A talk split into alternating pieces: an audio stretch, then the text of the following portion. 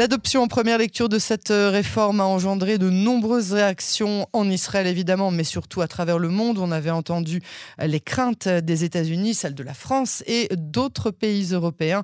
C'est aujourd'hui l'ONU qui exhorte Israël à suspendre cette refonte jusqu'à l'obtention d'un consensus, un message qui vient de Volker Turk, le haut commissaire de l'ONU aux droits de l'homme. On va essayer de comprendre cet appel avec Avi Pazner que j'ai le plaisir d'accueillir maintenant. Bonsoir, monsieur l'ambassadeur. Bonsoir Yaël.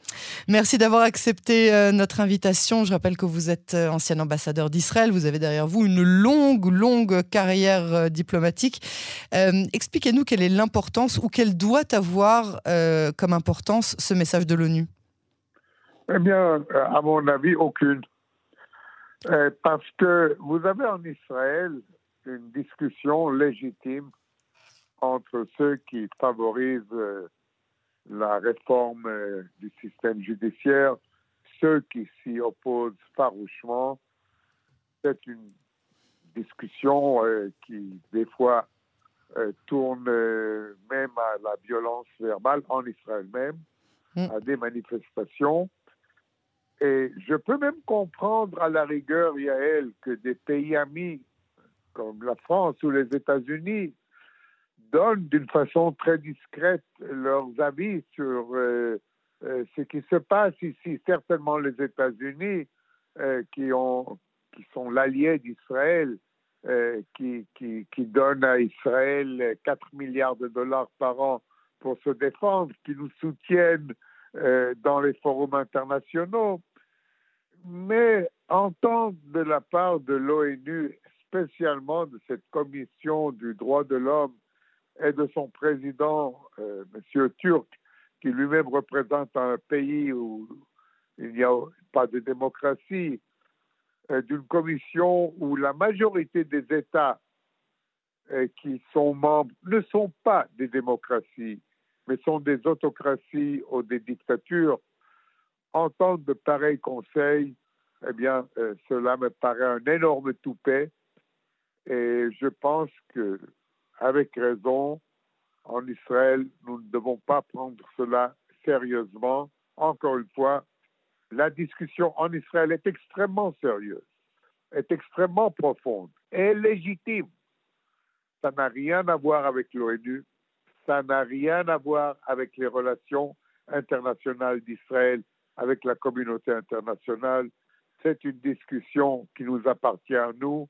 C'est à nous de décider c'est à la Knesset de décider, au peuple de décider, et pas à l'ONU. Ça, c'est clair, et je crois que tout le monde en Israël, opposition et gouvernement, tout le monde comprend cela. Alors, le gouvernement israélien a en place un chef qui connaît bien euh, les rouages de, cette institution euh, de, de l'ONU, qui sait pertinemment quelles peuvent être les conséquences d'une éventuelle mise au banc euh, d'Israël. Israël qui doit très souvent se battre pour un, statut euh, diplomatique euh, correct. On a du mal à croire que Netanyahou euh, laisserait installer un, tel risque. Et pourtant. non, Netanyahou connaît bien les rouages, comme vous dites, de, l'ONU. Il était ambassadeur à l'ONU. Il connaît exactement aussi les faiblesses de l'ONU. Et je crois que, encore une fois, je n'ai jamais entendu parler, par exemple, que l'ONU euh, à ingérer dans les affaires intérieures d'autres pays. Euh, J'ai jamais entendu, par exemple, des inquiétudes de l'ONU face à ce qui se passe en, Hongrie ou en Pologne, où beaucoup aiment à comparer euh, ce que ces réformes euh, favorisées par le gouvernement comme une espèce de système hongrois ou polonais. Je n'ai jamais entendu que la Commission des droits de l'homme a, a tenté de, s'ingérer dans les affaires polonaises ou, hongroises. Je crois que c'est euh, encore une fois ici l'œuvre des ennemis d'Israël qui malheureusement sont nombreux dans cette euh, commission, qui est connue pour ses vues anti-israéliennes, qui est connue euh, pour chaque fois condamner Israël, chaque fois qu'il se passe ici quelque chose, et maintenant il trouve un autre prétexte pour nous mettre au pilori, un prétexte qui consiste dans les affaires intérieures d'Israël, qui sont certes euh, nos affaires à nous, et ça n'a rien à voir avec l'ONU. C'est nous qui débattons de cette question. Nous débattons avec vigueur, avec beaucoup de sentiments, euh, de, de, de, part et d'autre. J'espère, en fin de compte, j'ouvre une parenthèse, que nous en débattrons euh, dans un débat justement euh, entre gouvernement et opposition et que vraiment, euh, s'il y a des réformes, qu'elles soient consensuelles, mais ça ne regarde en rien l'ONU et l'ONU n'a pas à s'ingérer dans nos affaires et j'espère que tout le monde comprend cela. Mais alors, euh, si je me fais l'avocat du diable, euh, finalement, ce que les pays, euh, peu importe lesquels, jusqu'à présent, ça a été des pays qui ont été, qui, qui, sont des pays favorables à Israël, des pays amis d'Israël, comme vous les avez cités, les États-Unis, la France, la Grande-Bretagne, l'Italie. ce qu'ils disent, c'est que cela risque de changer la catégorisation démocratique d'Israël, que Israël, au lieu d'être une démocratie à 80 ou 85 ou 100%, euh, deviendra moins démocratique. Vous pouvez comprendre en quoi ça inquiète l'ONU particulièrement? Non, pas l'ONU, non, pas du tout. Non? Euh, pourquoi est-ce que ça inquiéterait l'ONU quand la majorité des pays membres de l'ONU, il y a environ 200 pays membres de l'ONU, ne sont pas des démocraties. Qu'est-ce que ça regarde l'ONU? Qu'est-ce que ça a à voir avec l'ONU? Je peux comprendre, encore une fois, je le dis, et il y a beaucoup de personnes ici en Israël qui comprennent que des pays amis, que des pays qui aiment Israël, ou des dirigeants qui aiment Israël, soient inquiets à tort ou à raison, à mhm. tort ou à raison, mais pas l'ONU. Pas, l'ONU. Et ça, à, à mon avis, ça n'a rien à voir avec ce que l'ONU, par sa charte, doit prendre en charge dans le monde. Absolument rien.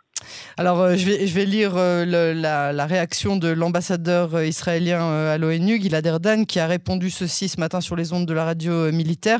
Le haut commissaire des Nations Unies aux droits de l'homme, qui est responsable du Conseil des droits de l'homme des Nations Unies, l'un des organes les plus déformés, les plus antimoraux du monde, et le dernier à pouvoir enseigner à Israël ce qu'est la démocratie.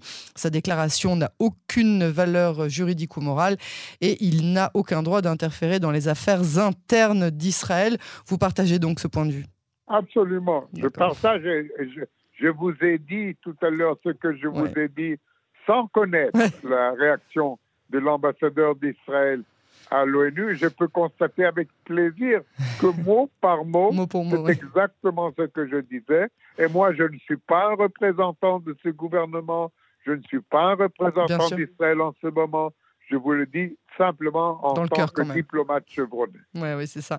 Avi Pazner, un autre sujet sur lequel j'aimerais entendre votre réaction, c'est l'annonce aujourd'hui de Vladimir euh, Poutine, le président russe, a vraiment euh, deux jours, trois jours de, de, de l'anniversaire, le triste anniversaire de l'invasion russe en Ukraine, euh, dans un discours aujourd'hui très, très vindicatif sur un ton qui rappelle un peu l'époque de la guerre froide.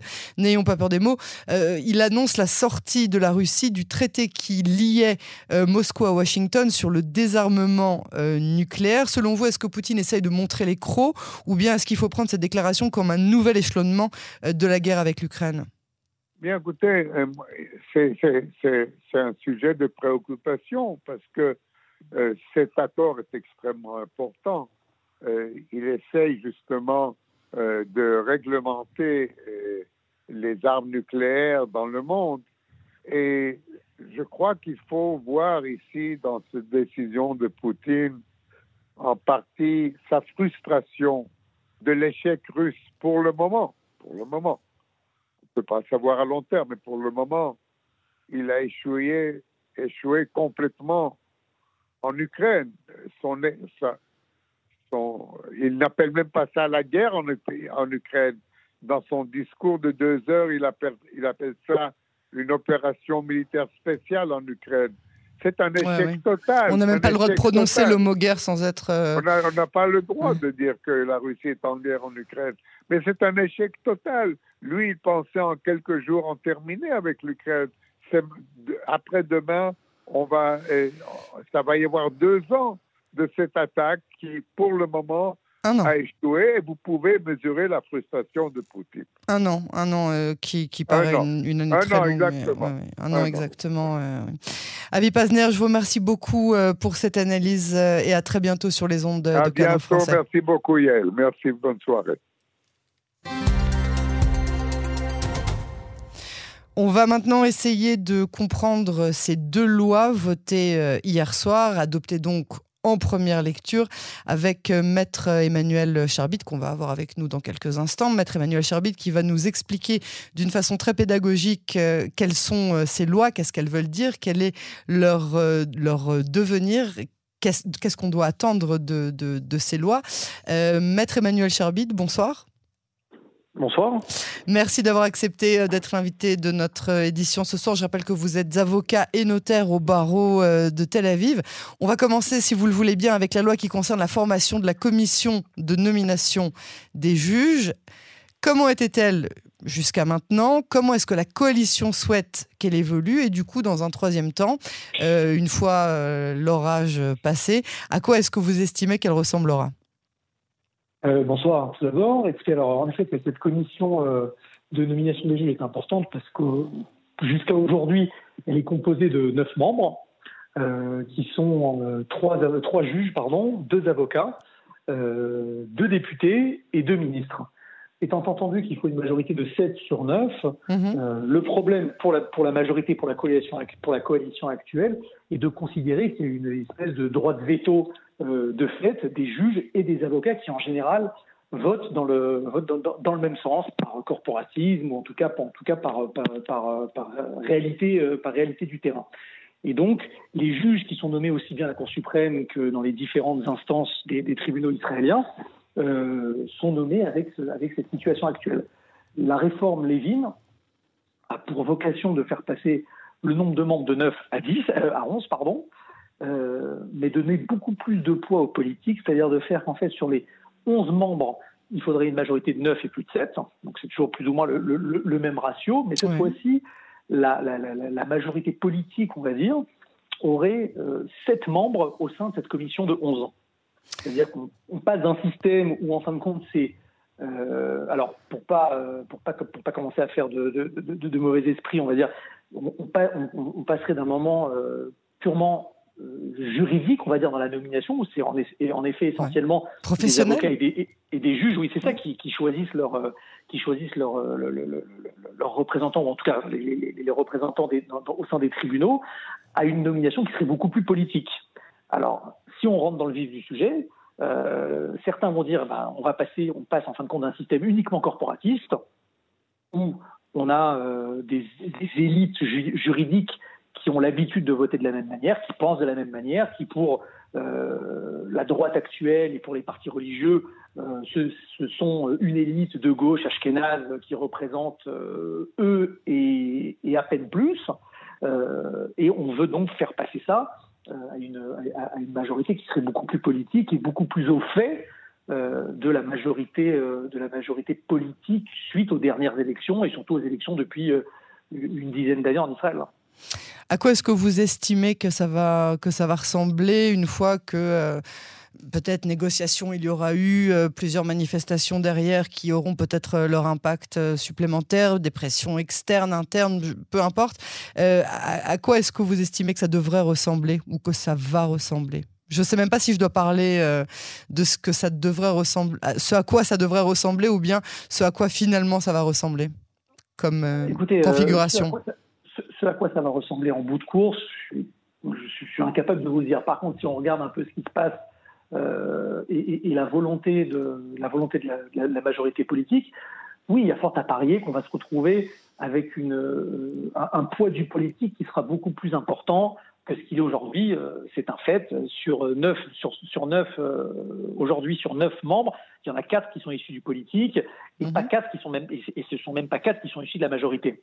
Donc euh, il est évident que si on passe à 11, ce qui sera sûrement le cas parce que ça permet on va dire d'avoir un, éventail plus large dans la représentativité au sein de la au sein de la commission, en effet, il y aura, euh, il y aura euh, peut-être pas sept membres du politique, mais en tout cas plus que quatre aujourd'hui, et qui seront acquis euh, en tout cas fait écho à, la majorité politique du moment.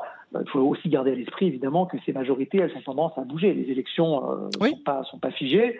Et si dans 4 ans, 8 ans, 12 ans, etc., euh, la gauche, en tout cas le centre, enfin ce qu'il en reste. J'adore votre optimisme en pensant que les gouvernements durent vraiment 4 ans en Israël. Oui, non, non, c'est dire, si ce n'est 4 ans, dans on s'est compris, oui, on s'est compris.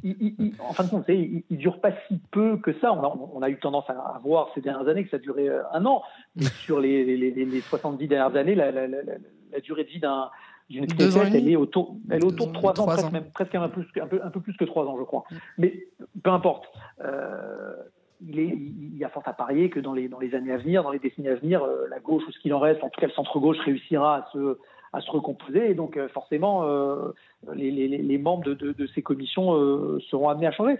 Donc, mais en tout cas, pour, pour savoir à quoi ça va ressembler, il y, aura une, il y aura une place du politique qui sera beaucoup plus importante parce que c'est dans, dans l'air du temps en Israël. Il faut, il faut, il faut, il faut bien voir qu'aujourd'hui, en fait. Les, de politiser? Oui, de politiser, évidemment. C'est, euh, déjà, c'est dans l'air du temps.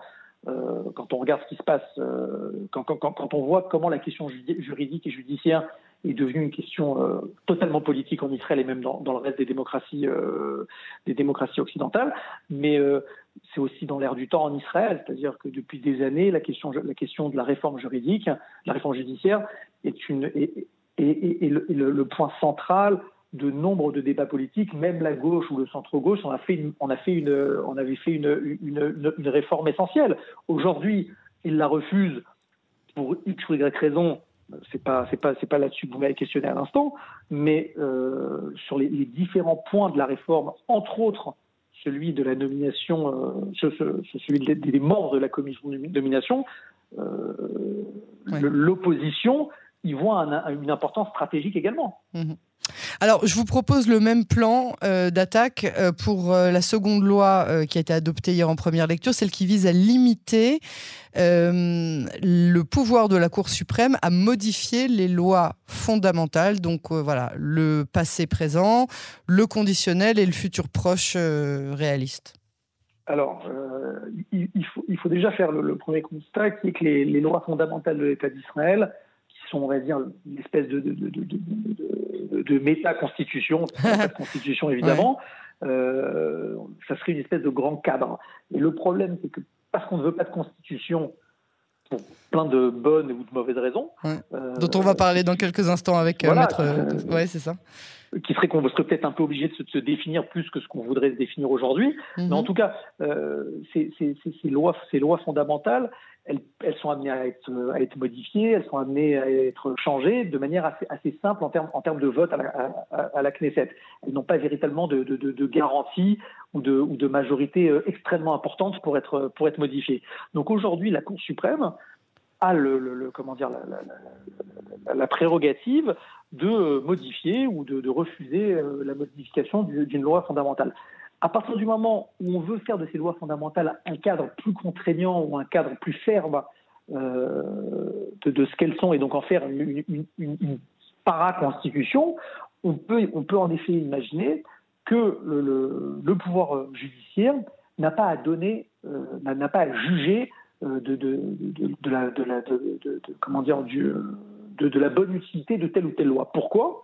On a au sein du gouvernement un conseiller juridique du gouvernement. Son métier, ça peut être en partie une espèce de conseil constitutionnel ou conseil d'État pour les, francophones qui nous écoutent et qui connaissent un peu le, système. C'est-à-dire qu'au sein même du gouvernement, on a un juriste dont le métier est de conseiller le gouvernement de lui dire euh, ça c'est ça c'est faisable, ça c'est pas faisable. Il faut et il participe également à la rédaction des, euh, euh, des projets de loi euh, gouvernementaux.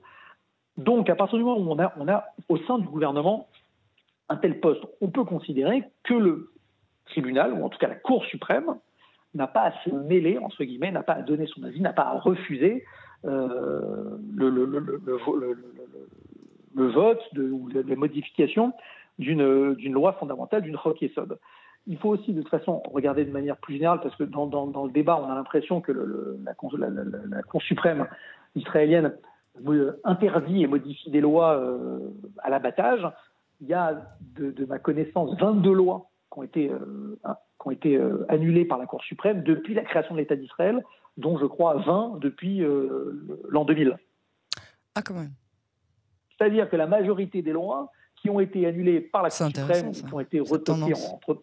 Ben, ben, cette tendance est issue de la réforme, en tout cas de la, de, la, de la, réforme judiciaire qui avait été, qui avait été réalisée au sein même de la, de la Cour constitutionnelle, de la, Cour, de la Cour suprême israélienne par le juge Barak et même un petit peu avant dans les années 80. Donc ça a amené à ce que la Cour suprême se saisisse de plusieurs dossiers, euh, permettre des, des, saisines qui soient beaucoup plus simples que ce que, que ce que ça l'était avant. Et donc ça a permis aussi à ce que des lois se voient, se voient annulées. Mais avant, avant l'an 2000 et avant le début des années 90, aucune, je crois, euh, je, crois que, je crois que la première date de 1995 ou 1997. Donc, il faut garder ça à l'esprit. Comment ça va évoluer? J'ai tendance à croire que ce point-là n'évoluera que très peu. Parce ah. que, parce que au sein, de la au sein de la réforme judiciaire, il y a aussi la volonté de modifier le rôle du conseil juridique du gouvernement, qui est un, rôle euh, extrêmement central et extrêmement mmh. complexe, mmh. et qui a plusieurs prérogatives. C'est en même temps le conseil juridique du gouvernement, au sens juridique du terme, c'est en même temps le, le procureur général le procureur général de l'État, c'est-à-dire c'est celui qui représente l'État devant les institutions euh, judiciaires, dont la Cour suprême, et c'est en même temps celui qui peut mettre en examen des ministres. Donc on, se retrouve, on se retrouve avec une personne qui a trois chapeaux, voire quatre chapeaux, qui sont parfois en, conflit d'intérêts.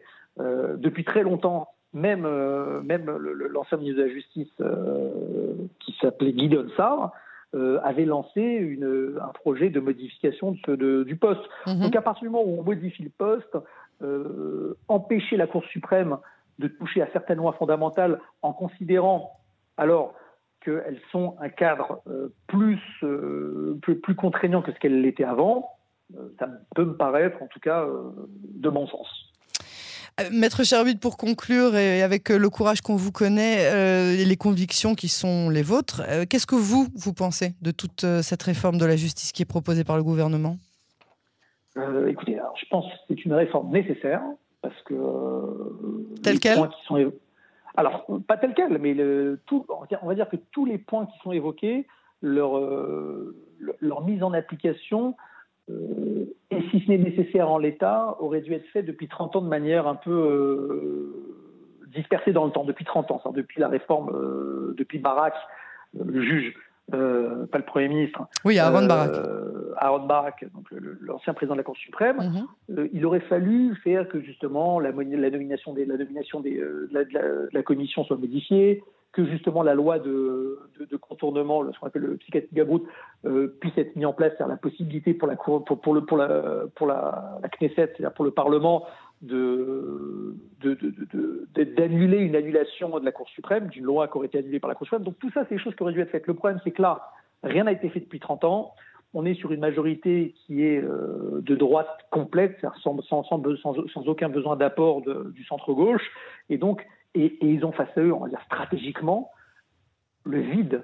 C'est-à-dire qu'aujourd'hui, euh, le centre-gauche, Lapide, Gans euh, et, la gauche plus classique a, comme, seul, comme seul argument de dire on la votera pas, euh, c'est soit vous, soit vous, soit vous attendez, soit vous bloquez la réforme, soit, soit on ne discute pas plutôt qu'apporter des modifications possibles. C'est-à-dire que ce qu'on disait un petit peu en avant au début, au début de l'intervention, c'est-à-dire que beaucoup de ces réformes ont été portées par des, euh, par, des, euh, par des gouvernements euh, où la gauche ou le centre-gauche était présent. Donc on se dit qu'il faudrait véritablement qu'ils apportent des propositions et ce qui permettrait d'atténuer un petit peu le côté, le côté bazooka de cette hmm. réforme. Côté bazooka de la réforme. Maître Emmanuel. Mais, encore une fois, juste un dernier. Oui, oui, allez-y, allez-y les, les, les 4, 5 très grandes réformes ont véritablement un intérêt euh, essentiel euh, pour Israël, puisque comme tout, comme, comme, comme, tout régime, il évolue avec le temps et, euh, et, et, son, et son, système judiciaire et son, son, système judiciaire doit évoluer, tout en respectant évidemment l'équilibre des pouvoirs. C'est une évidence. Primordial. Maître Emmanuel Cherbit, je vous remercie beaucoup pour cet entretien, pour cet éclairage et à très bientôt, j'espère, sur Canon Français. Également, bonne soirée, au revoir.